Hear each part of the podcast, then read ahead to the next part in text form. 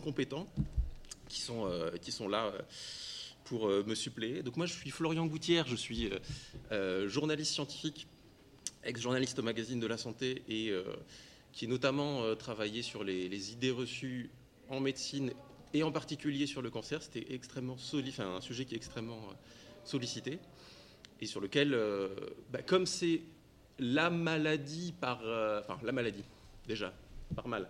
Les maladies euh, par essence qui, dont on entend le plus parler, c'est la menace, le synonyme de, euh, de mort qu'on entend partout quand on nous dit on a trouvé quelque chose contre le cancer. On dit ah, contre les cancers ou contre un cancer. Ah, mais c'est la solution contre le cancer, c'est formidable on est guéri, il n'y a plus de risque. Et inversement, lorsqu'il y a la plus petite menace de cancer, la plus petite évocation de quelque chose qui pourrait augmenter le risque de cancer, ça nous plonge dans des abîmes de terreur. Euh, et donc, voilà, c'est l'ensemble de pathologies qui, mobilisent notre attention et nos angoisses, et sur lequel euh, donc, il est extrêmement facile de construire euh, des discours et de formuler des promesses. Alors, donc voilà pour moi, je vais laisser chacun se présenter puisque, comme vous le voyez, j'improvise totalement l'animation. Euh, bonjour Fantine, qui es-tu D'où viens-tu? Qui je suis? Euh, ben, Donc Fantine, je suis interne en médecine générale, en huitième année de médecine. Euh, je suis de Bordeaux, pas très loin. Et, et, je suis vulgarisatrice sur YouTube et j'ai une chaîne, Fantine et Hippocrate, qui fait et de la vulgarisation médicale et, de, et du debunk de, de, de médecine parallèle plus ou moins efficace. Le debunk, qu'est-ce que le debunk? Le debunk, c'est prendre des idées reçues, des choses qu'on dit, les analyser avec un angle critique, essayer de faire de la bibliographie sur la question, chercher ce qui est vrai, ce qui est faux, ce qui est en cours d'étude, ce qui est quand même le plus souvent le cas, euh, et essayer de tirer un petit peu le vrai du faux, du on ne sait pas. Pour, euh, pour, le restituer et que chacun puisse avoir une vision un petit peu plus, euh, un petit peu plus claire et un peu moins manichéenne de ça marche ou ça marche pas. Bonjour Olivier, qui es-tu D'où viens-tu? Oui, Bonjour, je m'appelle Olivier Bernard, je suis euh, québécois, au cas où vous ne l'entendiez pas dans ma voix. Euh, je suis pharmacien, clinicien euh, à Montréal depuis 17-18 ans maintenant, donc je pratique comme pharmacien. Je fais aussi de la vulgarisation scientifique, principalement dans les médias, donc télé, radio, sur le web aussi sous le nom Le Pharmacien. Euh, et euh, je m'intéresse à toutes les questions de santé en général, mais euh, comme ça a été mentionné déjà un petit peu, le, cancer, c'est un sujet qui revient constamment. Donc, j'ai souvent eu à me pencher sur des, sur des sujets qui ont lien avec, avec le cancer. Et, dans ma pratique clinique aussi, c'est quelque chose qu'on doit adresser souvent avec les patients. Donc voilà, j'espère qu'on va pouvoir parler de ça ensemble. Bonjour Céline, qui es-tu? D'où viens-tu? Bonjour. Donc, euh, Céline Bensoussan, moi je suis psychologue clinicienne, donc encore plus dans le charlatanisme. Je, je te pas dit ça. Je te bats. Mais bon. C'est absolument pas ce que j'ai dit. Voilà. Charlatan. Et je suis là parce que je travaille depuis 15 ans à la Ligue contre le cancer. Et donc, euh, j'accompagne des patients qui, bien souvent, se retrouvent dans la torpeur euh, par rapport euh, à toutes ces propositions qui sont faites. Donc, euh, et je vous présenterai un plaidoyer que nous avons rédigé avec Jean-Marc ici présent. voilà, suite en fait au recensement de toutes ces pratiques et propositions proposées à nos comités, mais aussi qui ont été partagées par les patients avec nous ou voilà qui ont pu être partagées dans des temps formels ou informels. Et euh, ça a donné euh, l'écriture de ce plaidoyer. Donc euh, cette grille, d'une part, qu'on ne pourra pas présenter, et, ce plaidoyer-là, où on va essayer d'aborder justement tous ces aspects, dirons-nous, peut-être à côté du scientifique, qui peuvent amener à un moment à, être intéressé par tout ça dans ce parcours. Voilà. Alors, euh, nous avons ici des profils très différents. Ne va pas y avoir une ligne directrice très structurée. Petit A, les balivernes. Petit B, le cancer. Petite antithèse sur euh, le cancer est-il une baliverne ou, que sais-je. Euh, chacun va plutôt présenter son point de vue et, un angle qui lui tient à cœur sur le sujet et qui lui semble pertinent. L'idée de, des REC en général, c'est la deuxième année, alors on peut, on considérer que c'est déjà une tradition. Et, de ce, ce, moment en particulier, c'est vraiment que vous n'hésitiez pas à euh, emmener, vous, euh, public, la, discussion vers là où vous voulez aller. C'est-à-dire que si euh, on laisse Olivier sur ses marottes, ça va être passionnant, mais peut-être que vous allez rester sur votre faim, parce que vous avez des questions qui vous touchent. Et le cancer, vous, c'est quelque chose d'extrêmement concernant. Donc, on va, chacun va présenter en quelques minutes, 5-7 minutes, un, élément qui lui semble intéressant pour la discussion, qui va peut-être vous dire ah tiens je l'avais pas vu vous faire dire ah je l'avais pas vu sous cet angle effectivement ça, la question que je voulais poser est beaucoup moins intéressante que la question que j'aimerais poser après ça et je vais te laisser la parole. Il paraît. Euh, je ne sais pas s'il faut que je parle dans le micro. Normalement, j'ai la voix qui porte, mais bon. Euh, il paraît. On m'a dit ça un jour. Euh, donc, moi, je suis interne en médecine générale, donc je ne peux pas me targuer d'années et d'années d'expérience comme certains ici, parce que je suis encore jeune. Interne en médecine générale, ça consiste en quoi? Est-ce que tu fais de la médecine interne? Est-ce que tu es docteur house? Non, je ne suis pas docteur interne. Ça veut dire, tu vois le stagiaire? Moi, je vois, mais je ne sais pas si. Voilà. Et ben, vous voyez les stagiaires. Et ben, pareil. Donc, on fait le travail d'un médecin, sauf qu'on n'est pas payé pour pareil. Voilà. la compétence sans l'argent. Exactement, la compétence sans l'argent. Enfin, la compétence sans l'expérience ni l'argent. Voilà. Euh, donc oui, l'internat de médecine générale, c'est de la 7e à la, la 7e à la 9e année de médecine. Enfin, l'internat de médecine de manière générale, c'est à partir de la 7e année et jusqu'à la 9e pour les médecins généralistes et jusqu'à la 12e pour ce cher Doc Primum qui n'est pas, euh, qui n'est pas parmi nous, mais qui est aller lui jusqu'à la 12e parce qu'il a fait de la chirurgie. Euh, donc en tant qu'interne en, médecine, forcément les cancers c'est des choses auxquelles on est euh, est confronté autant que autant que les autres médecins. La première chose sur laquelle je voudrais revenir, c'est l'appellation cancer. C'est vrai que tu t'es repris, tu as dit le cancer puis les cancers. Euh, les cancers c'est pas une maladie. En fait, on a tendance, enfin, les médias ont très très tendance à dire le cancer. C'est une aberration en soi de parler du cancer dans le sens où un, cancer, des cancers, il en existe d'énormes, nombres de types et chaque cancer va être différent. vous pouvez avoir des cancers particulièrement, alors bénins entre guillemets, comme certains cancers de la peau, les cancers, les, carcinomes basocellulaires qui sont des petits cancers de la peau qui se traitent uniquement par chirurgie, qui, qui ne métastase jamais, qui ne nécessitent jamais de, chimio, de, très rarement de rayons. En fait, des trucs qui, s'enlèvent juste comme un simple grain de beauté. Et à côté de ça, vous, avez, vous allez avoir euh, le, euh, le méningiome, donc le, un, cancer du, système nerveux extrêmement invasif, ou euh, certains glioblastomes, donc pareil, des cancers du cerveau qui vont être extrêmement invasifs, avec une mortalité de plus de 80% avec traitement. voilà, donc il y a des... En fait, un cancer, ça n'a pas, de, pas de sens en soi, mais les cancers, c'est un panel de tout un ensemble de maladies euh, qui peuvent être très diverses et qui peuvent être très diverses sous diverses formes euh, en tant que de localisation, de, de pronostic, de traitement aussi, et euh, bah, de la manière dont les personnes vont le vivre. Mais ça, du coup, ce sera plus l'aspect l'aspect psychologique pour le coup. Alors toutefois, il y a quand même une raison pour laquelle il y a un mot générique pour chapeauter tout ça. Qu'est-ce qui, c'est quoi le point commun entre tous ces cancers si différents? Alors le point commun entre tous les cancers, en fait, c'est la manière dont ils vont se développer. Un cancer, c'est donc tout notre corps est composé de cellules Jusque-là, normalement, ça va. Euh, donc, tout notre corps est composé de cellules, des cellules qui ont différents, euh, types, différentes fonctions, euh, différentes morphologies, et chaque cellule, donc chaque cellule va se répliquer, sauf quelques très rares cellules en fait qui ne, bougent pas pendant toute la vie. mais la plupart des cellules, elles se, répliquent, elles, font des, des donc elles se divisent, on va y arriver pas facile. Hein. Euh, et, en se divisant, ces cellules peuvent donc répliquer leur code génétique, leur ADN.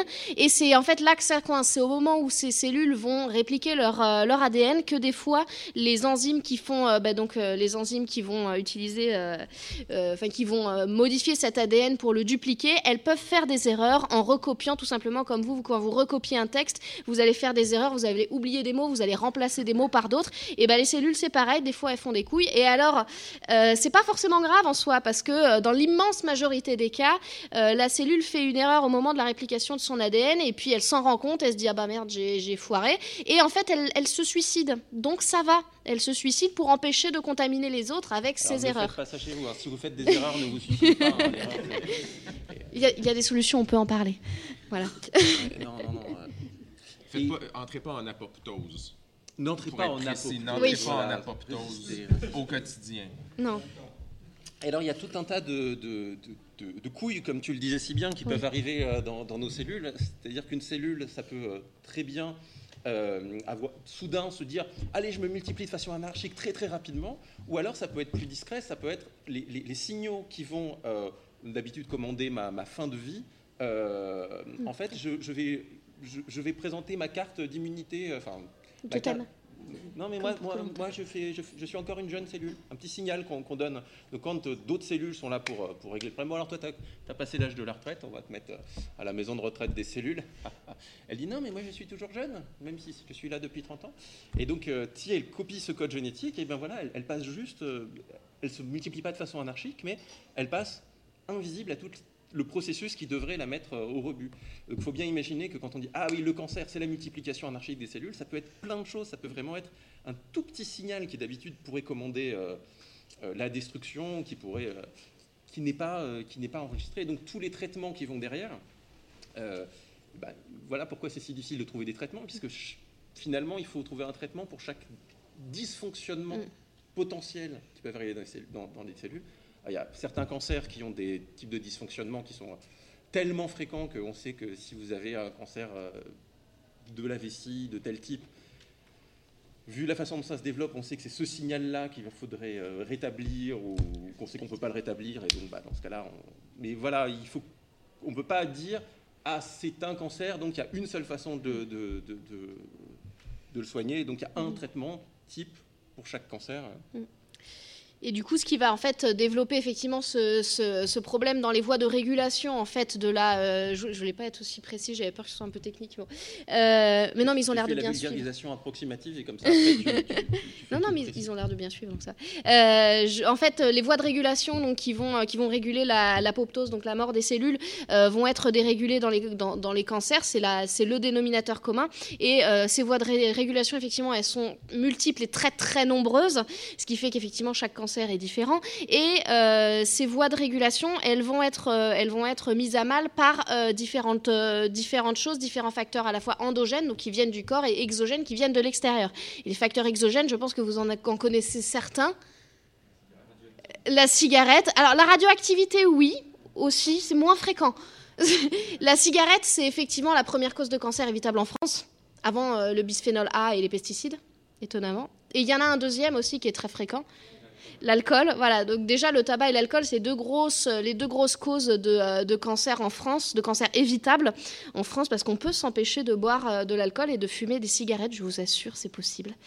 Et, euh, donc déjà, en fait, c'est là qu'on se rend compte la grosse, le gros problème du débat public sur la question, c'est qu'en fait, on n'en parle pas. En fait, quand on parle de cancer, on parle de, de chlordécone, on parle de bisphénol, on parle de, de pesticides. À aucun moment, un journaliste ne dira enfin bon, déjà, si vous arrêtiez de fumer et de boire, euh, vous, réduirez quand même drastiquement votre risque de développer un cancer. Euh, ça, plus d'autres facteurs, l'activité physique, la consommation de fruits et légumes, c'est des trucs qu'on vous répète euh, depuis longtemps. Mais si on le répète, c'est pour, pour de bonnes raisons. C'est parce que vraiment, ce sont des cancérigènes, des cancérigènes connus. Euh, et, donc ces, euh, facteurs-là, les UV aussi pour les cancers de la peau, euh, ces facteurs-là vont aller arriver sur la cellule, vont abîmer les facteurs donc de régulation de la cellule, ce qui va faire qu'elle va pouvoir proliférer en échappant au système immunitaire qui effectivement fait ce rôle de contrôle. Et, et c'est comme ça que se développe que se développe une maladie tumorale, sachant qu'à ce stade-là, une maladie tumorale peut être bénigne, ça c'est le grain de beauté, vous avez tous des grains de beauté normalement. Euh, plus ou moins, et ça peut être donc bénin, parfaitement bénin, voilà le grain de beauté. Ça peut être euh, des lipomes aussi, c'est quelque chose de très fréquent, des espèces de petites boules de graisse euh, sous la peau, qui sont des tumeurs bénignes en fait du, tissu adipeux, donc c'est des, boules de gras littéralement. c'est complètement bénin. le seul truc c'est que ça peut être un peu disgracieux quand c'est sur le visage, mais ça ne, ça ne devient jamais malin. Alors ça c'est encore un autre c'est encore une autre histoire comment une tumeur bénigne peut se transformer en tumeur maligne euh, avec la multiplication de facteurs exogènes, donc comme les UV, le tabac, l'alcool, etc. Et, euh, et, après, comment ça fait pour, euh, pour se multiplier, se métastaser? Ça, c'est l'échappement du système, enfin de la cellule vis-à-vis du système immunitaire. Et c'est là qu'en fait, le système immunitaire ne va plus pouvoir réguler cette cellule qui se multiplie et qui commence surtout, et c'est là que ça commence à devenir embêtant, à aller dans d'autres tissus, à coloniser d'autres tissus et ça, c'est ce qu'on appelle les métastases. Oui, les métastases, c'est le, cancer euh, qui se trouvait là et qui après se trouve partout. Hein. Alors pas forcément partout, on peut avoir, euh, il y a voilà ailleurs. Il y a, des, y a des, par exemple le cancer du côlon, c'est un cancer qui métastase souvent, par exemple au niveau du foie. Il peut y avoir un cancer du côlon qui va métastaser uniquement au niveau du foie. Et ça, c'est ce qui va conditionner les traitements. Du coup, ça c'était la, partie de, de, Primum, donc je, je suis moins calée que lui. Euh, mais en gros, il y a plusieurs types de traitements pour les pour les cancers. Il y a la, donc la chirurgie, c'est facile, on enlève le truc euh, qui est en trop.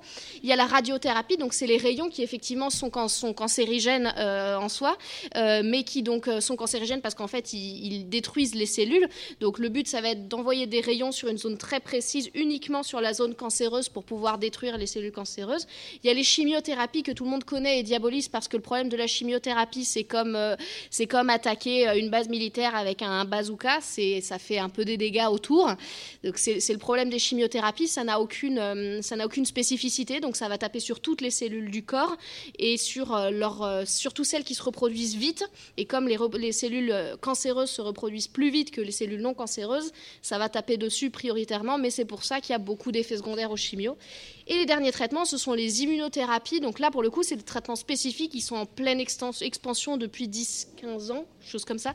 Euh, et en gros, là, le but, ça va être directement d'agir sur les voies de régulation euh, de, euh, bah, de l'apoptose, de la mort cellulaire, pour aller réparer, pour aller amener la fonction ou pour aller inhiber la fonction qui est en trop, pour remettre la cellule dans un état de fonctionnement normal.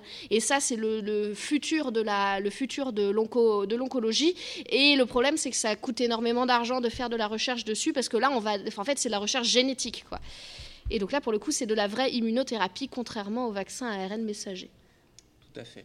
J'aimerais ajouter quelque chose euh, là-dessus, c'est euh, sur comment un cancer arrive. Là, depuis tout à l'heure, on a dit le cancer, il arrive parce que euh, une cellule couille, une cellule déconne, une cellule commence à, à, ne pas faire ce qu'elle est faire, à ne pas exprimer ce qu'elle doit exprimer. on a l'impression que ça va vite, qu'à partir du moment où une cellule décide de faire de la merde, à couiller, à ce que vous voulez, vous pouvez choisir le, champ sémantique qu'il vous plaît, euh, bah, c'est foutu, ça va être foudroyant. Un, cancer, ça met du temps entre le, la petite, une cellule c'est petit, hein.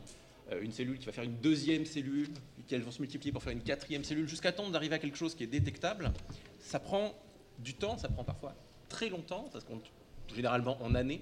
Alors le euh, cancer de la prostate, ça peut être jusqu'à 15 à 20 ans de phase latente. Hein. donc c'est pour ça que le cancer de la prostate, le dépistage du cancer de la prostate chez les hommes de plus de 50 ans, euh, est-ce que vraiment ça vaut le coup d'aller se manger un toucher rectal tous les ans pour un truc qui peut-être, même s'il y a un cancer à 75 ans, euh, en fait on mourra d'autre chose avant?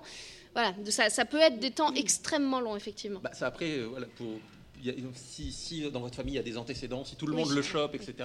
Tout, ça, c'est des critères qui peuvent rentrer en ligne de compte. Mais ce que je voulais mettre déjà dans l'équation, c'est que dans les idées fausses qu'on a et qui vont nourrir des, beaucoup de balivernes après, euh, il y, a cette. On, voit le cancer apparaître, mais mon médecin m'a dit que j'avais un cancer, mais qu'est-ce que j'ai fait la semaine dernière pour que, pour que ça m'arrive euh, Déjà, si vous prenez conscience qu'il y, y, a des cancers, les, éléments à prendre avec vous en, sortant, que ça met longtemps à arriver euh, à être détecté. Il y en a plein qui, seront détectés, euh, enfin, qui, ne seront pas détectés, qui sont.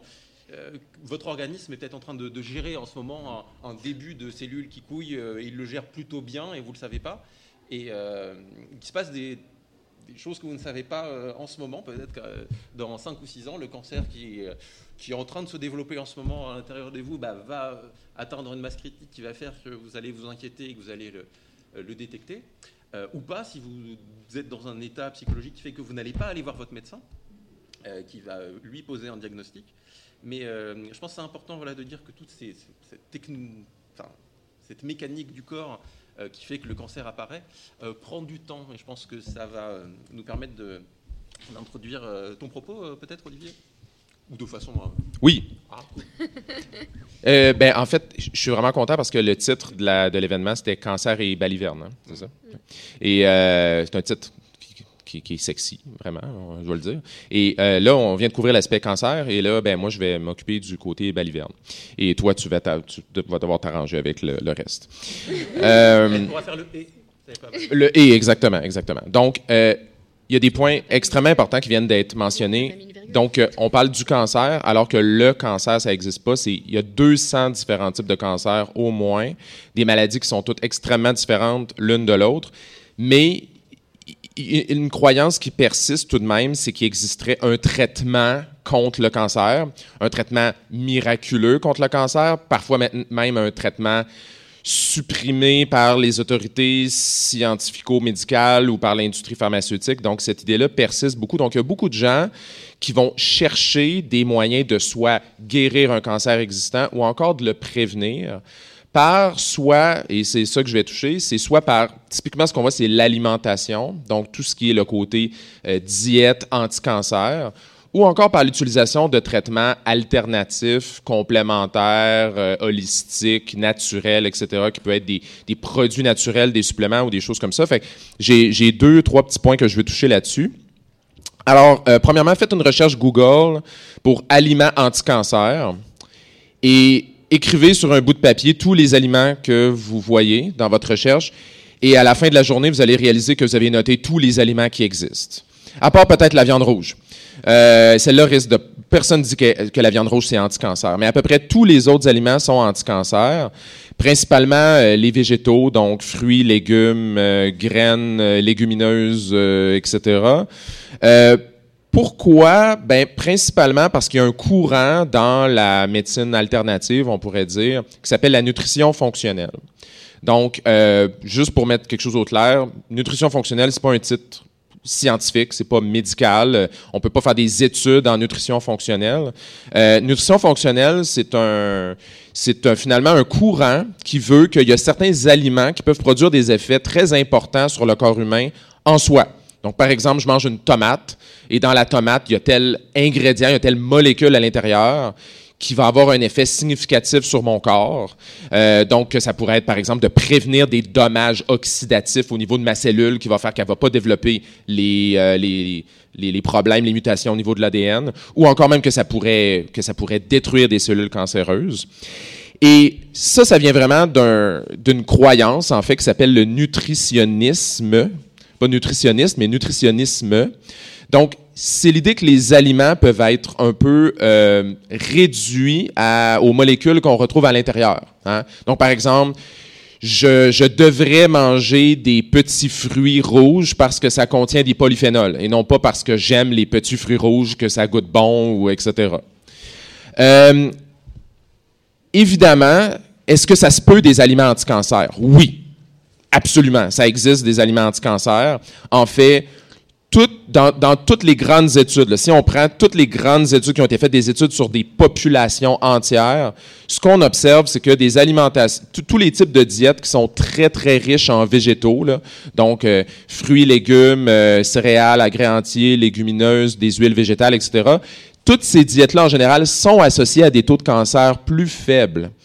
Donc, euh, donc est-ce que ça existe une diète anti-cancer? Absolument. Toutes les diètes qui sont très riches en végétaux, on pourrait dire que c'est des diètes anti-cancer.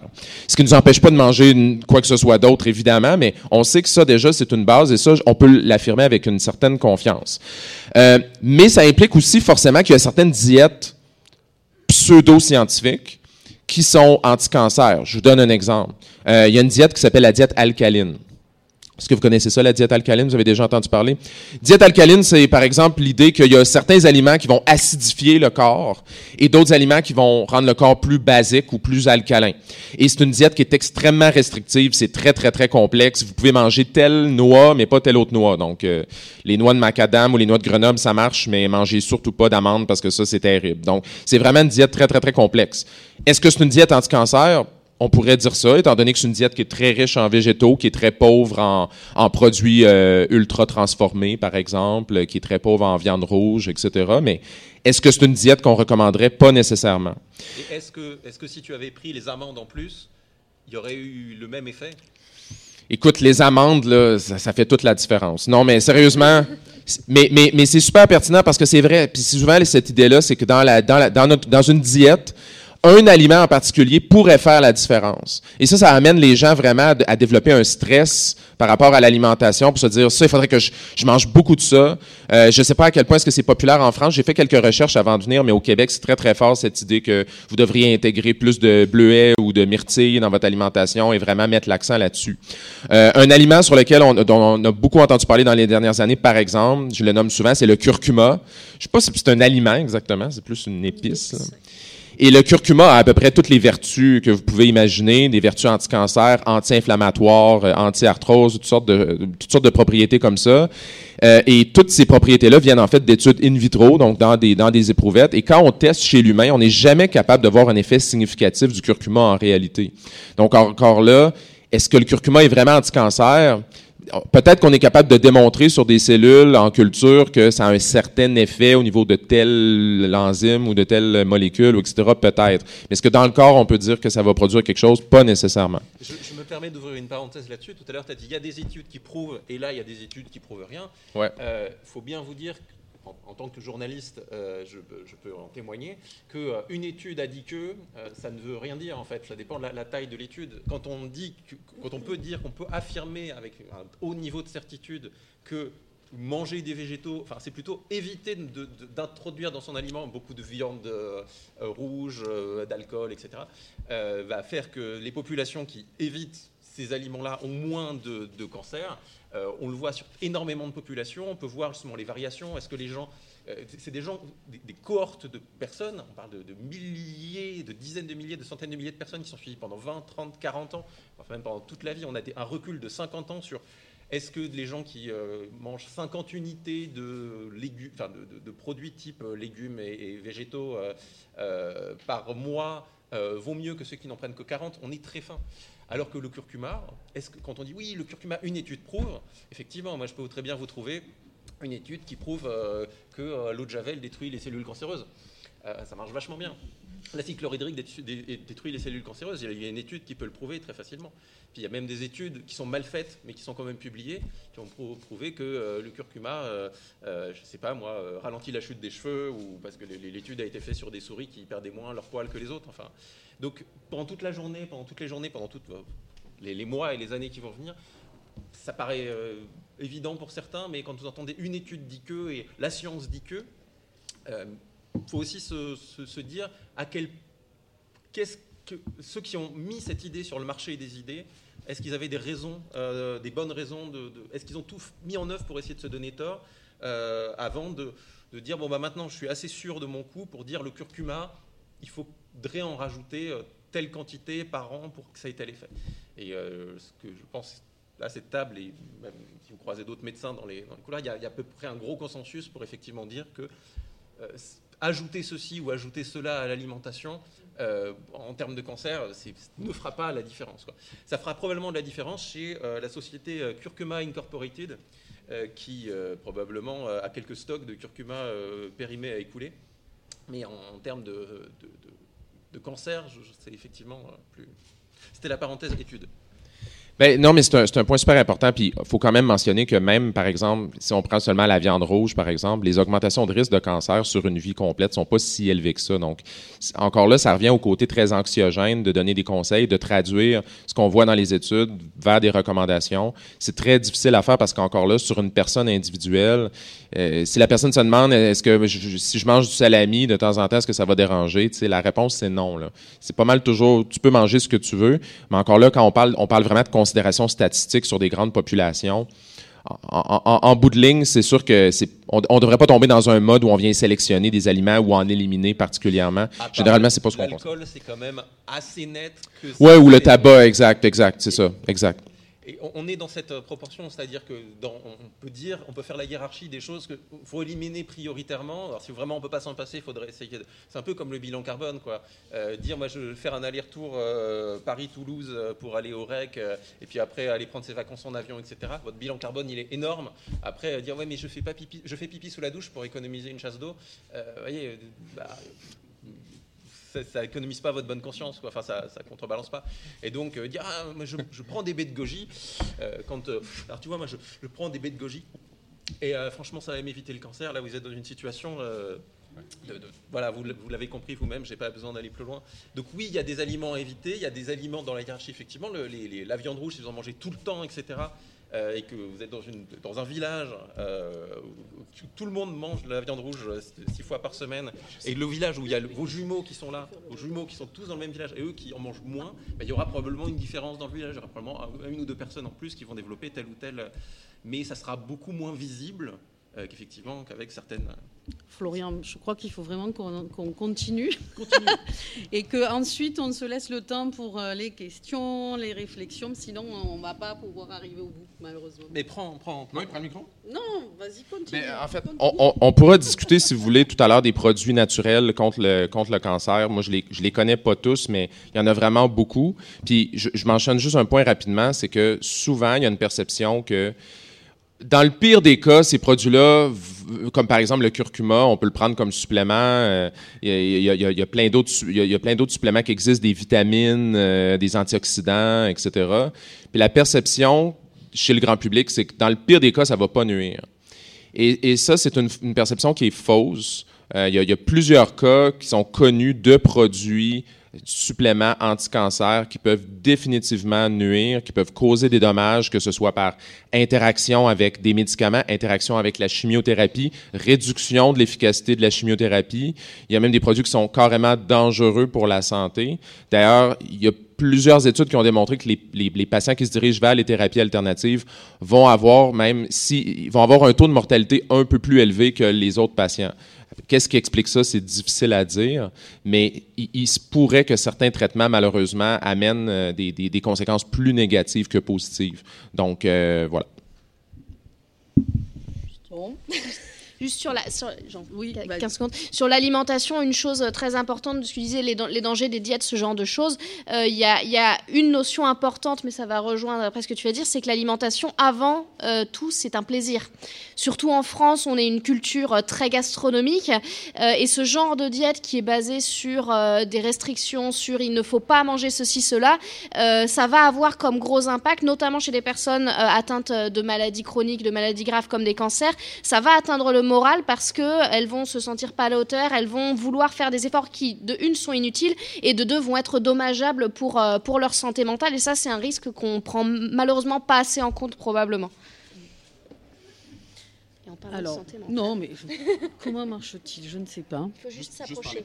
Ah bon, d'accord. Bon, voilà. Désolée. Euh, oui, euh, je voulais juste euh, ajouter quelque chose avant de vous présenter ce fameux plaidoyer pour un patient éclairé. effectivement, cette idée de présenter les choses en disant qu'on a peut-être tous un cancer. Euh, c'est justement ce qui va énormément angoisser le patient, qui fait que c'est très compliqué parce qu'il se dit, euh, ben voilà, dans ma vie d'avant j'étais bien, je ne pensais pas qu'il y avait quelque chose qui pourrait se développer comme ça, euh, et, ben c'est arrivé. Donc on a quand même une cassure comme ça avec un corps qui devient moins fiable parce qu'il n'envoie pas de signaux et qui est quand même très compliqué aussi pour le patient. Donc c'était pour, compléter un peu ce que tu, tu disais. C'est vrai que c'est quelque chose qui est assez difficile de prendre cette conscience-là et le patient, en tout cas, de ce qu'il vient partager avec nous, quelque chose qui vient après difficilement pour pouvoir se rappuyer sur euh, la fiabilité de son corps. Donc euh, voilà. Donc, ben, moi, je vais vous lire ce plaidoyer donc, euh, qui a été euh, donc, rédigé Jean-Marc, qui est là, je vous le répète. Et euh, donc, c'était à l'issue voilà, de plusieurs années où on a, comme je vous disais, recensé les propositions qui ont été faites à nos comités ou dont on entendait parler, même en dehors du comité, sous forme de grille. Et cette grille a donné lieu à ce plaidoyer. Je vais donc vous le lire. Donc, Professionnels de terrain, nous constatons la multiplication d'offres thérapeutiques noyées dans le flou de la définition des soins de support. Cette histoire de soins de support, effectivement, euh, c'est pas très bien défini, très bien cadré, donc euh, c'est un peu la porte ouverte à tout. Tout devient soin de support, en fait. De support en tant que complémentaire, c'est ça? En tant que, Alors, en tant que le soin de support, en fait, sont censés améliorer la qualité de vie euh, du patient durant ses traitements, voilà, et après aussi les traitements du soin non spécifique en fait. Exactement. Non spécifique de la maladie. Oui, tout à fait. Parallèlement, nous assistons au développement de la manne lucrative liée à la prévention et au traitement du cancer. Donc, c'est ce dont on parlait. Ce phénomène auquel nous sommes soumis se nourrit des angoisses liées à la maladie, tant au niveau des patients que de leurs proches, ainsi que de leur entourage. Angoisse générée notamment du fait que les causes ne sont pas directement identifiables par le patient. Donc on parlait effectivement des causes, des facteurs connus, euh, mais voilà, ils ne sont pas forcément non plus connus. On a vu comment effectivement les choses émerger. Et comme nous sommes des animaux de causalité et qu'on va toujours chercher une cause, c'est comme ça, ça fait partie, c'est inhérent à notre position d'homme. Alors euh, voilà, et cette cause, on va la trouver de façon externe. Donc euh, bon, c'est quelque chose organisé par le gouvernement, enfin, j'en sais rien, ou des choses internes. C'est parce que j'ai subi telle chose, c'est parce que voilà. Donc c'est comme ça, c'est comme ça qu'on élabore euh, effectivement quand euh, il arrive cette, cette euh, pathologie-là. Donc on a entrepris un état des lieux existants et on a essayé d'analyser les motivations du côté des professionnels et du côté des patients. En ce qui concerne le professionnel qui exerce en structure de soins, donc pourquoi est-ce qu'il va orienter vers ces thérapies-là? Donc le recours et l'orientation vers ces différentes pratiques peuvent relever de différentes positions et postures. Il appuie souvent par la croyance à l'efficacité de ces pratiques, même si elles reposent sur un discours non reconnu par le corpus scientifique. L'indifférence et le laisser-faire. Ça ne va pas lui faire de mal. Bon, la patiente, elle aime bien, ils aiment bien les patients, ce qu'on entend. Le prosélytisme et le profit. Hein, donc, euh, vous voyez ce que c'est. Les limites du professionnel qui se sent obligé d'apporter une réponse c'est très compliqué de dire je ne sais pas hein, pour les professionnels de, santé. Donc, il renvoie le patient euh, à soit ce qui se passe dans sa tête, le concept valise du stress, vous le connaissez tous, hein, qui est utilisé à tort et à travers et qui sert malheureusement tout ça. Euh, et on sait que c'est le lit euh, culpabilisant d'approches alternatives douteuses. Hein, la culpabilité, c'est vraiment quelque chose de fort à ce moment-là. Euh, donc on constate avec étonnement que dans les services de soins, des conseils officieux pour orienter les patients vers telle ou telle pratique ou pour informer directement du nom d'une personne soignante euh, qui propose ces pratiques. Par exemple, on peut rencontrer des soignants qui se forment eux-mêmes à ces thérapies. On a croisé lors du recensement des aides-soignantes médiums ou, euh, ou proposant des thérapies à base de lavement. L'argument étant les patientes, voilà, hein, ça leur plaît. Donc ça ouvre à une course effrénée des lieux de soins à vouloir être créatifs, novateurs, offrir une vitrine voilà, de soins de support euh, originaux, euh, et au détriment de la pertinence et de la garantie d'une honnêteté professionnelle. Voilà.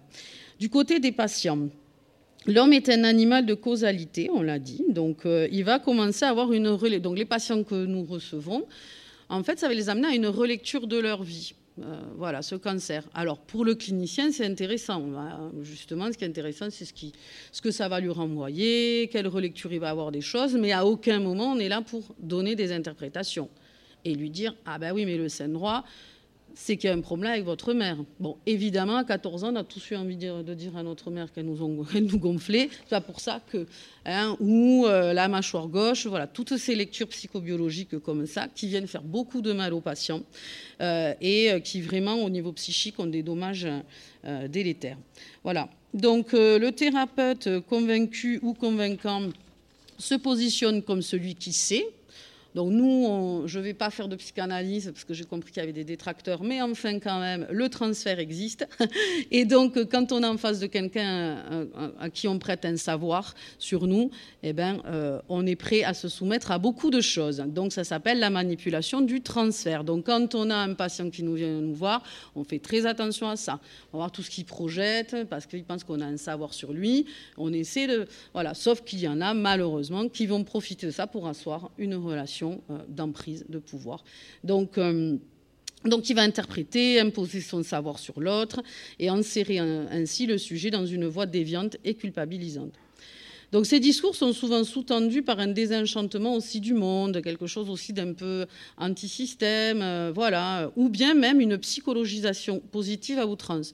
On discutait juste avant euh, d'un petit article qui avait été écrit par euh, Monsieur Lecoz, le philosophe, qui s'appelait Le droit aux larmes, c'est-à-dire aussi qu'on arrête de dire aux patients que la guérison c'est 90% le moral, qu'il faut tenir bon. Alors c'est souvent les proches, hein, parce que c'est compliqué pour eux aussi de recevoir la fragilité la vulnérabilité. Sauf que, ben, déjà, d'une part, c'est pas vrai. Et puis que euh, son, article, il l'a intitulé Le droit aux larmes, effectivement. Qu'on puisse aussi euh, voilà, avoir des moments où euh, la vulnérabilité, la fragilité est là aussi. donc, il y, a différents modes d'entrée. Donc, une recherche de sens, comme on disait. Pourquoi moi quelle, est cette cause? Le maladie Est-ce une punition, une faute? Voilà. donc, ça c'est les questionnements. La volonté de mettre toutes les chances de son côté, même dans l'option de pratique de soins non reconnus ou controversés. Le fameux ça marche dont vous parliez, basé sur des témoignages divers de proches ou d'inconnus. Donc c'était très bien illustré le coup du cousin euh, qui, voilà. Hein, donc les réseaux sociaux aussi, les salles d'attente, etc. Tous ces liens, euh, tous ces lieux comme ça. La remise en question, la méfiance, euh, le complotisme, le complotisme dans le sens où il y aurait quelque chose d'organisé euh, au-delà euh, qui viendrait faire en sorte que ça arrange bien des gens qu'on ait des cancers, et, etc. Donc c'est dans ce, dans ce sens-là. Et, et, voilà. Et donc qui vont, vont, remettre en cause, bien sûr, la science qualifiée d'officielle. Ça peut être aussi suite à des expériences décevantes ou blessantes dans la relation aux soignants. Je vous dis ça parce que quand même, depuis 15 ans, on entend malheureusement beaucoup de patients qui viennent partager avec nous la froideur euh, et voire euh, le mépris de leur oncologue ou autres soignants qu'ils vont croiser. Certains euh, médecins sont des cons. Faut le dire. Bon, c'est pas moi qui le dis, mais bon. en tout cas, c'est ce qui. Certains médecins sont des gros cons. Donc on peut chercher une alternative. Voilà, dès qu'on va. Le, mot médecine alternative a été présenté. Généralement, c'est plutôt une alternative à la médecine. Hein. C'est plutôt l'alternative à, à, une chance de guérison. Ouais. Le, mot, euh, le mot est pas médecine alternative, c'est est un piège en soi hein, de, de le dire. conférence de oui. Ah pardon. Ah oui, oui, il y a une conférence dessus tout à C'est vrai, c'est vrai. Donc voilà, pousser les gens euh, par son comportement de connard euh, dans les bras de charlatan, c'est super, super médecin, super, bravo. Bon, voilà. Donc, euh, donc ces pseudothérapeutes ou des thérapeutes euh, euh, donc seront, auront l'écoute stratégique et la bienveillance convenue. Et donc, on peut avoir l'impression de trouver une communauté un peu fraternelle. Voilà. Donc, il peut y avoir un malaise et une souffrance dans l'inadéquation du discours médical et de l'imaginaire du patient. Donc, ça, on l'a dit. la révélation d'une vulnérabilité, d'une sensibilité à des discours vantant un savoir alternative parfois ésotérique, ces attentes s'appuyant là aussi sur le transfert et la part inhérente du besoin de spiritualité de chacun. C'est-à-dire que c'est quelque chose aussi qu'il faut qu'on arrive à accueillir. C'est-à-dire que la spiritualité, c'est pas forcément des croyances. Enfin, à l'approche de la mort notamment, ou de choses comme ça. Bon, là, on n'est pas du tout dans ces cas-là. Il y a aussi euh, ben, comment on peut élaborer l'impensable, et parfois, c'est par euh, euh, voilà, des approches plus, plus spirituelles. Donc, on est vigilant, mais on, l'accueille aussi. Donc, ce besoin de spiritualité, il peut être structurant, malheureusement, hein, dans ces moments-là. Donc, on constate de nombreux paradoxes aussi entre du lâcher-prise et du contrôle absolu. Donc le, sujet, il est ballotté dans un discours double avec des injonctions contraires. Profiter de l'instant présent, euh, euh, mais en même temps gérer ses émotions, sa vie, l'éducation de ses enfants, contrôler son alimentation, maîtriser ses émotions. Donc euh, voilà, le, patient il peut être complètement perdu et ne plus savoir, ne plus pouvoir effectivement élaborer d'esprit critique par rapport à tout ça. Nous, on avait vraiment des patients qui, au début, se perdaient dans des livres de développement personnel, euh, voilà, euh, qui leur apprenaient comment regarder une feuille et comment respirer, euh, etc. voilà, alors qu'ils sortaient justement d'un moment de grande passivité où l'agenda est rempli de rendez-vous médicaux, où finalement ils s'emparent plus de. et là, on continuait par ces bouquins-là à leur dire comment regarder la nature et comment respirer. Et, etc. Donc c'était vraiment avoir prise sur leur maladie en fait. Et comment voilà essayer d'avoir une prise sur quelque chose d'incontrôlable, de, effectivement. En respirant mieux, vous allez aider votre votre cellule qui déconne là euh, à aller mieux parce que parce que votre mental va va, faire des trucs sur cette cellule. De toute façon, comme vous pouvez rien faire, euh, vous dites ah, vaut mieux faire ça que rien. Voilà, c'est le principe d'auto-guérison, hein, euh, effectivement, la guérison par l'esprit. Donc, face à cette perte de confiance entraînant défiance et méfiance, nous assistons à, euh, un florilège une agglomération de toutes les pratiques, hein, dont la caractéristique est bien sûr souvent le refus de la médecine officielle. Et il y a un glissement, c'est-à-dire que parfois ces, alternatives-là se présentent comme justement soins de support, c'est-à-dire pouvant aider à améliorer la qualité de vie. Sauf qu'en fait, il y a un glissement du discours du bien-être vers le curatif, vers voilà, et c'est là où effectivement on a cette déviance. C'est-à-dire que parfois, des fois, effectivement, c'est juste on vous propose un massage de pied parce que ça peut faire du bien, mais finalement, dans le discours, on commence à amener des choses, voilà, mettant un peu en doute, proposant où on va glisser vers ce finalement curatif. et là où c'est grave pour nous, c'est quand on vous dit que euh, euh, vos chances que ça fonctionne euh, seront multipliées si vous arrêtez les traitements. Bon, là. on a des choses encore plus compliquées. Après, on a aussi un aspect interculturel, c'est-à-dire qu'on assiste depuis de nombreuses années à la fabrication d'une image revalorisée des médecines dites traditionnelles, sans la prise en compte de leur histoire et de leur origine. Hein, ni celle du contexte culturel et géographique. Donc, on va avoir une grande fascination pour tout ce qui est chamanisme, pour tout ce qui est voilà, euh, savoir millénaire et ancestral, euh, euh, etc. Donc, pareil, là, au niveau du cancer, on va avoir pléthore de, propositions et de stages sympathiques. Voilà, donc la plupart de ces approches se fondent sur le socle suivant. Le pouvoir de guérison est en nous, il n'a qu'à être stimulé soutenu par un discours accusatoire qui, comme nous l'avons évoqué, insinue que le patient peut se fabriquer ses maladies, mais aussi se les guérir. Donc, ben, si jamais euh, ça ne se passe pas comme prévu, euh, ben, ce sera sa faute. Donc, lors des traitements, le sujet devient objet de soins. Euh, la suite des rendez-vous médicaux, la relation à l'oncologue, souvent peu rassurante, et le regard de l'entourage le plonge bien souvent dans cette passivité que nous avons abordée la culpabilité dont se nourrissent ces thérapies.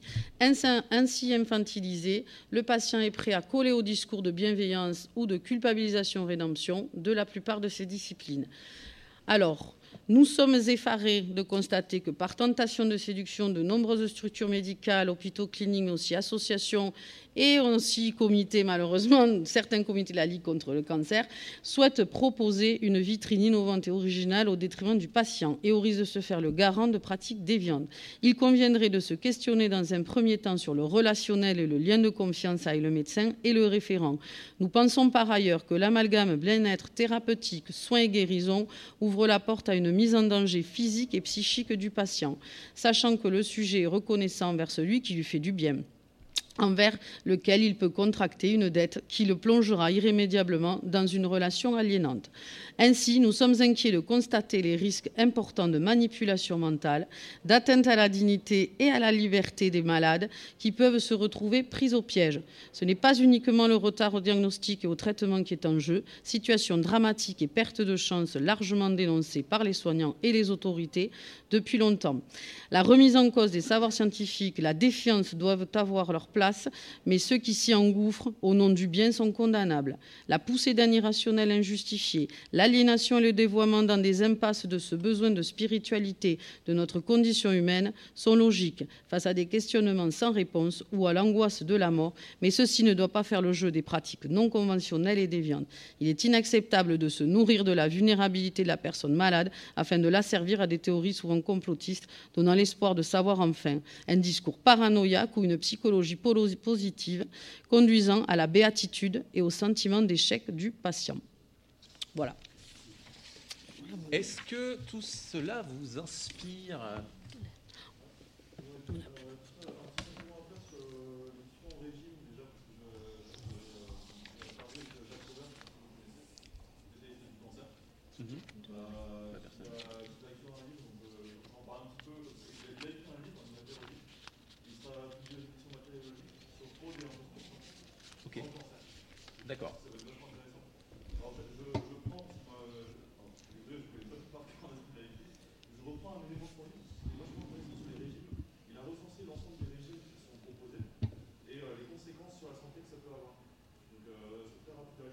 Alors, j'ouvre quand même une parenthèse, euh, c'est que les éditions matériologiques, c'est des éditions. Parce que là, on ne sait pas qui est cet intervenant, ça se trouve. Les éditions matériologiques, c'est une secte. Et ils disent Oui, alors c'est plutôt des éditions sérieuses. Et, euh, connaissant ce jeune homme, euh, sa relecture est souvent assez. voilà, vous entendez quelqu'un. Je ne connais pas le détail de, ce qu'il dit, mais généralement, essaye de, vérifier ce qu'il dit avant, de parler. Et le curseur de confiance qu'on peut avoir sur un intervenant, je me permets de. Non, non, mais c'est pas totalement anodin. C'est-à-dire que la même personne à l'autre bout qui dit Oui, alors j'ai mon cousin qui a écrit un bouquin sur la diète et je vais vous lire ce qui a marqué.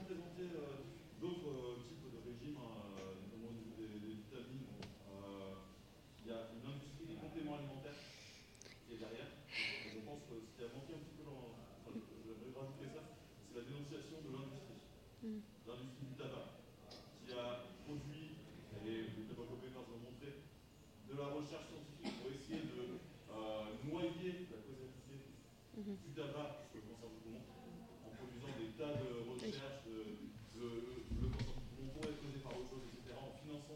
Et donc, c'est l'affaire Besboda en Afrique.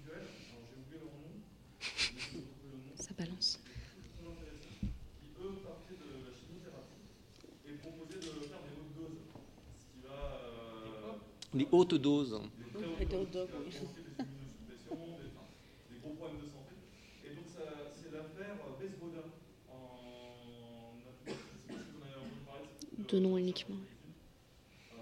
pourrait être intéressant d'évoquer. Mm -hmm. euh, c'est donc une, équipe de recherche qui a des résultats qui allaient un peu à l'encontre de, de, de l'ensemble de la communauté scientifique et qui avait fraudé en fait, toutes les Là, dans ce que tu dis, il y a plusieurs choses. Il y a effectivement que les régimes euh, ne sont pas. Enfin, on disait, voilà, euh, euh, ça peut pas faire de mal de, manger, enfin c'est juste chiant euh, de prendre, de, sélectionner les noix qu'on mange, mais en fait, effectivement, il y a beaucoup de régimes qui vont créer des carences ou qui vont supprimer toute une gamme de, vitamines. La vitamine, c'est quelque chose qui n'est pas produit naturellement par le corps, c'est juste ça, et dont le corps a, besoin pour fonctionner. Et donc, finalement, manger varié, c'est plutôt la meilleure chose. Après, sur, oui, sur la production d'études euh, fallacieuses ou quoi que ce soit, il y, y, a une, quelque chose qui peut se résumer, c'est les promoteurs de ces, de, de ces études-là, euh, est-ce qu'ils sont isolés ou est-ce qu'ils parlent au nom d'un consensus les, les, sciences, c'est un travail euh, collectif, cumulatif et correctif. On peut très bien produire euh, une, une, hypothèse que les, si, si personne n'arrive à, à, la valider, euh, normalement c'est censé tomber dans les oubliettes. Quoi. Ou si tous ceux qui, qui la reproduisent échouent à la reproduire, c'est une très bonne indication que, que ça ne marche pas. Euh, et euh, voilà, ce, concevoir qu'un un chercheur isolé qui dit oui, il faut faire des très hautes doses, je sais que ça marche parce que j'en ai l'intuition, ou voilà, qui, qui, a, qui, a, une certitude. C'est Raoult notamment, mais il y a beaucoup de choses, dans beaucoup de thérapies. Quand vous avez un médecin, votre médecin le jour ou, ou l'un de vos proches qui va vous dire il faut faire ça, j'en suis sûr, et essayer de voir s'il parle en son nom propre, au nom de ses croyances intimes, au nom d'un courant de médecine qui a une vraie légitimité ou, euh, ou au nom d'un grand consensus scientifique. Ou, et, et ça aussi, ça, ça s'intègre là-dedans.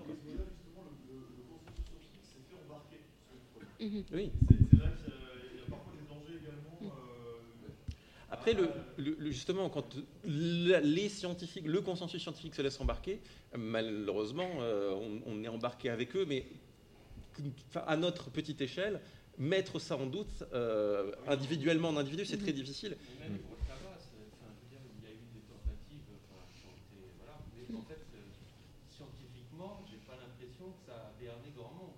Alors, ça a berné le public, ça a berné le, le, les médias, tout ce qu'on veut, mais scientifiquement, mm -hmm. euh, c'est resté assez solide et à aucun moment les scientifiques se sont dit j'ai merdé quelque part au niveau du tabac. Mm. C'est Oui. plutôt un écran de fumée par rapport à la- à la- l'opinion publique, mais scientifiquement, je pense que c'était assez solide. La, la- la- Alors, sur le, sur le tabac, effectivement, les premières études qui démontrent les effets cancérogènes certains du tabac, datent des années 50, hein, donc ça fait, ça fait un moment. Et euh, en fait, il y a eu effectivement une véritable volonté de la part des, entreprises du tabac de produire des contre-études euh, prouvant, enfin censées prouver euh, qu'effectivement qu'il y avait d'autres facteurs, que c'était pas si simple, etc. On est en train de vivre exactement la même chose avec l'alcool en ce moment. Il n'existe pas d'effet seuil à une consommation d'alcool qui augmente le risque de cancer. C'est quelque chose que personne ne veut savoir, mais chaque bière, chaque verre de vin que vous prenez augmente votre risque de développer un cancer aussi. Chaque verre de vin, c'est-à-dire que le vin, et de l'alcool. Le vin anti-cancer, parce que ça contient des polyphénols. Le, vin rouge, le vin rouge, c'est compliqué. Non, c'est pas si compliqué que ça. Si, bon. vous avez le cancérogène et le polyphénol dedans. Voilà, c'est ça. On avait fait, il y avait une étude qui a été publiée euh, il y a quelques années, qui, et qui avait été relayée dans toute la presse, dans laquelle le resveratrol, euh, boire du, enfin, le resveratrol est un anticancer, donc boire du vin rouge est un anticancer. J'avais lu, l'étude et j'avais fait le calcul et j'avais vu qu'il fallait boire, pour avoir la bonne dose de resveratrol pour qu'il y ait cet effet anti-cancer, il fallait boire 10 000 litres de vin par jour. J'ai appelé le chercheur pour savoir s'il était normal que les gens communiquent sur ce 10 000 litres de vin par jour, enfin sur le fait qu'il fallait boire du vin pour... Il me dit mais non, mais c'est pas du tout ce qu'on dit. On dit vraiment le resveratrol ciblé sur une cellule, etc.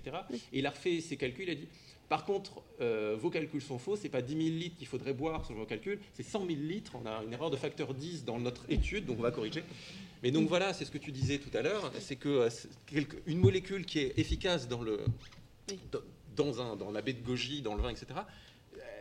Euh, si elle est contenue dans un dans un dans un, dans un produit, euh, elle est noyée dans un produit qu'il faudrait prendre des grandes quantités pour que ça ait un effet. Et là, avec le vin, quand tu, comme tu dis, il n'y a pas d'effet sérieux. Et donc, quand on vous dit oui, non, mais le vin, c'est différent, parce que c'est français déjà. Et le vin, c'est ça, c'est le truc anti-cancer. Un verre de vin par jour évite les maladies cardiovasculaires évite machin, etc. Euh, parce que contient du resveratrol. Euh, oui, mais parce que contient du cancer, donc c'est votre effet euh, bénéfique qui va être noyé complètement dans l'alcool. Mais le vin, c'est un, bon, le vin, c'est un bon exemple parce que beaucoup de traitements qu'on essaie de développer pour le cancer, c'est vrai même pour la chimiothérapie, c'est que de détruire des cellules cancéreuses, c'est pas si difficile que ça. C'est difficile de détruire des cellules cancéreuses sans détruire les cellules saines autour. Donc, par exemple, le cas de l'alcool, ben, l'alcool est néfaste, mais le resveratrol est peut-être utile. Mais on a ça dans plein d'autres traitements. Puis il y a un traitement qui a été très populaire en Amérique du Nord, entre autres, je ne sais pas si ici c'est très populaire, c'est le laétril, qui est de l'amidaline. En fait, c'est un, un, ingrédient qui existe dans les, euh, dans les noyaux d'abricots. Donc, il y a des gens qui se traitent pour leur cancer avec ce produit-là.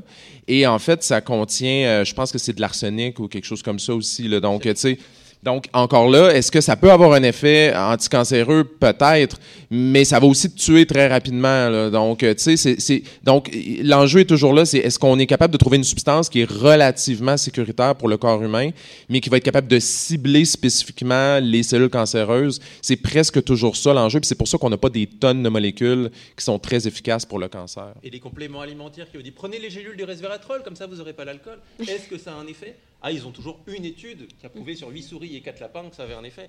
Euh, des effets populationnels euh, mesurables, etc. Malheureusement. Euh, monsieur? Oui, je voulais intervenir.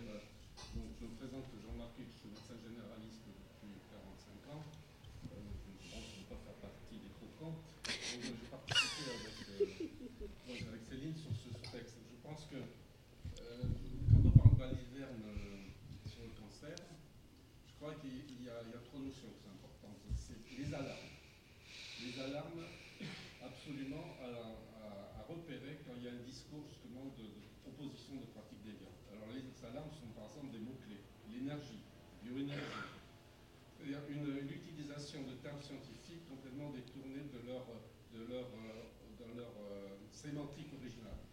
Encore faut-il que le public sache qu'ils sont détournés. parce que l'énergie, au point de vue physique, je connais quatre énergies l'électromagnétique, la gravitation, l'énergie euh, atomique faible, l'énergie atomique forte.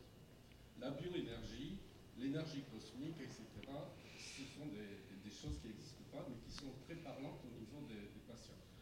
Maintenant, c'est l'ADN aussi. Combien de fois on parle de, l'ADN, de tout ça, de l'ARN, etc. Donc, il y a des mots-clés qu'il faut absolument se méfier hein, et qui donnent cette, cette impression de, de scientificité et qui n'en est. Donc, l'alarme, c'est mot-clé. Deuxièmement, il y a ce que j'appellerais un syncrétisme, ou un millefeuille, ou un galimatia, ou une mayonnaise de différentes pratiques qui sont proposées, et même on voit des centres qui proposent euh, tel ou tel, euh, ça passe de l'aromathérapie à l'homéopathie, à la, à la radiesthésie, au magnétisme, etc. Il y a un syncrétisme qui se fait, c'est-à-dire vous rentrez dans un site, et petit à petit, par le lien, vous allez ça, c'est très très dangereux parce qu'on arrive à cette, cette confusion exactement de termes. Ensuite, il y a une autre chose importante, c'est le dogmatisme. Je prendrai un exemple, même si c'est en baisse maintenant, l'homéopathie.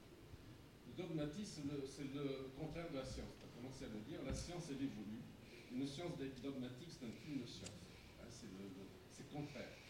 Et l'homéopathie, qui a été, Hahnemann a été un bienfaiteur de l'humanité quand il a arrêté de faire des saignées lavements. Il a, il, a, permis à ses patients de survivre. Ceux qui étaient tués par les saignées et par les lavements, il les a sauvés. Donc ça a été un, bienfaiteur de l'humanité à ce moment-là. Mais après tout son, corpus, soi-disant scientifique, n'a pas assimilé les grandes découvertes du 19e siècle, Pasteur, Laennec, etc., et les découvertes du 20e siècle, les vaccins, etc., et tout ce qui se passe. Et cette, cette, euh, l'homéopathie basée sur la dilution, la similitude et secouée, comme, euh, comme Orangina. Des Orangina thérapeutiques. Et donc, pourquoi je donne cet exemple Parce que c'est très important de voir si euh, une, une, pratique n'incorpore pas les découvertes scientifiques ou, médicales, ça reste dans le dogmatisme. C'est-à-dire chaque argument qu'on va essayer d'apporter contre cette, cette, proposition va être intégré et récupéré, phagocyté, sur le terme, c'est-à-dire qu'on arrive toujours à trouver un argument qui, qui, qui justifie la, la, pratique. Mais le problème reste que le public euh, lui-même n'est pas forcément armé pour euh, détecter le fait que euh, c'est un, un, discours euh, justement qui, qui, est déconnecté de la production de, des savoirs scientifiques. On va travailler à public qu'on a il y avait madame qui voulait intervenir? Oui. oui. Et puis il y avait derrière aussi. Je m'interroge, euh, je ne suis pas la seule, à, à partir de, des soins de support, euh, dans le cadre des différents comités de la Ligue. Voilà. Et plus particulièrement, euh, enfin, un exemple parmi d'autres, la réflexologie.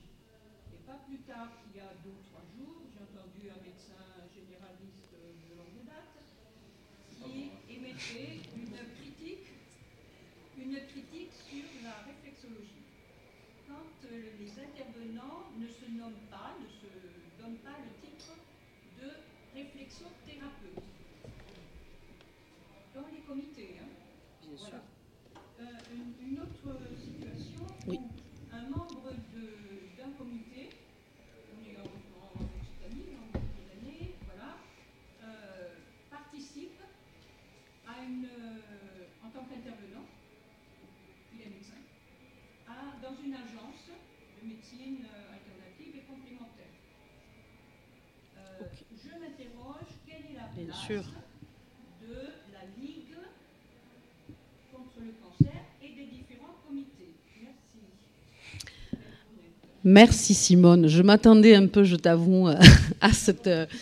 Bah oui, on se connaît assez bien. Bon, voilà. Donc, euh, effectivement, c'est ce que je disais quand je présentais, c'est-à-dire euh, euh, que oui, dans les associations, dans les comités de la Ligue, on l'a dit dans notre plaidoyer, il y a vraiment énormément de travail à faire parce que, et c'est pour ça que ce groupe existe, pour ça que cette commission a été faite au niveau du siège, pour en fait qu'on puisse aller dans tous les comités de la Ligue contre le cancer, il y en a 100 en France, et qu'on ait un peu une approche euh, homogène, dirons-nous, parce que cet effet de, vitrine, etc., existe effectivement dans nos comités également.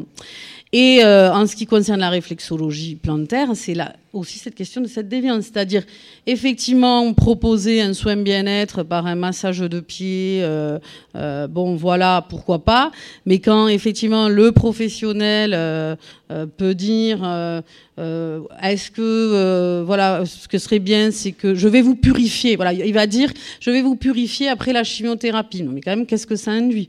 Donc effectivement, nous ça, toutes ces choses-là, c'est des choses qu'on a parce que les patients nous en parlent après, vont nous dire j'ai eu rendez-vous avec telle personne et donc, oui, effectivement, on peut avoir dans nos propres comités. Donc là, par exemple, moi, il n'y a pas si longtemps, j'ai dû dire à une personne de, si elle voulait rester là, d'arrêter de faire de la pub pour ses produits holistiques euh, parce que c'était pas, euh, c'était pas le lieu et que euh, sinon on allait se séparer effectivement d'elle.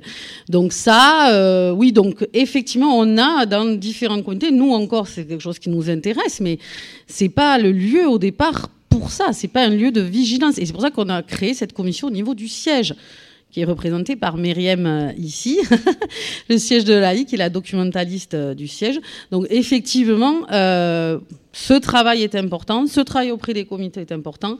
Les déviances sont aussi à côté de nous au quotidien et c'est pour ça que cette vigilance est là. Tout à fait. Donc oui, oui, oui.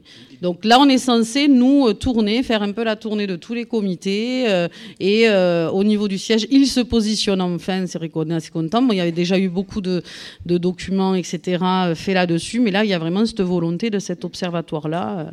Mais de, pour les façon générale, il y a la question de l'entrisme. un médecin peut, avoir ses propres croyances et vous conseiller en tant que médecin des choses qui sont. Oui, la Ligue contre le cancer est un label, c'est-à-dire qu'une personne qui travaille à la Ligue contre le cancer peut dire ah ben j'ai travaillé à la Ligue contre le cancer. Donc, euh, donc ce que dit Simone, vraiment la dangerosité du fait qu'en plus elle s'empare de ce, de ce, voilà, de ce. mais il y a aussi l'entrisme. Voilà, cet entrisme. Oui. Euh, Alors ça justement, vous pouvez, euh, comme donc j'avais, j'avais pas mal travaillé dessus sur, bah, par rapport à la tribune de Libération pro, pro pseudomédecine qui avait été co-signée notamment par Mireille Mousseau, qui est une oncologue à Grenoble, qui a fondé une, une association qui s'appelle Agaro, qui est une, une association d'aide d'aide de soins de support justement, euh, de soins de support pour les, personnes atteintes de cancer, euh, et sous couvert de sous couvert de soins de support, sous couvert de euh, d'aide en fait d'aide oui aux soins de support en oncologie.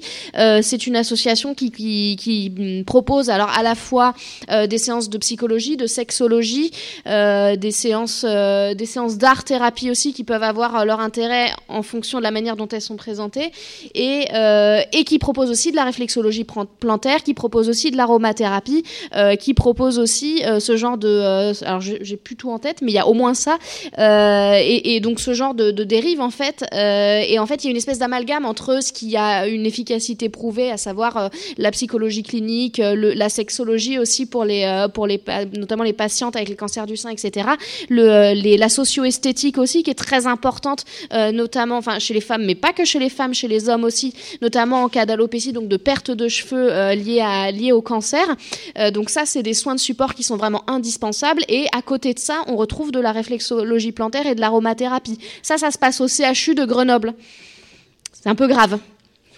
Euh, je vais. je suis absolument, j'étais absolument pas le maître des horloges, la preuve. nous sommes en retard. Je m'excuse, je pars prendre un avion. Merci beaucoup, merci, merci, à, tous.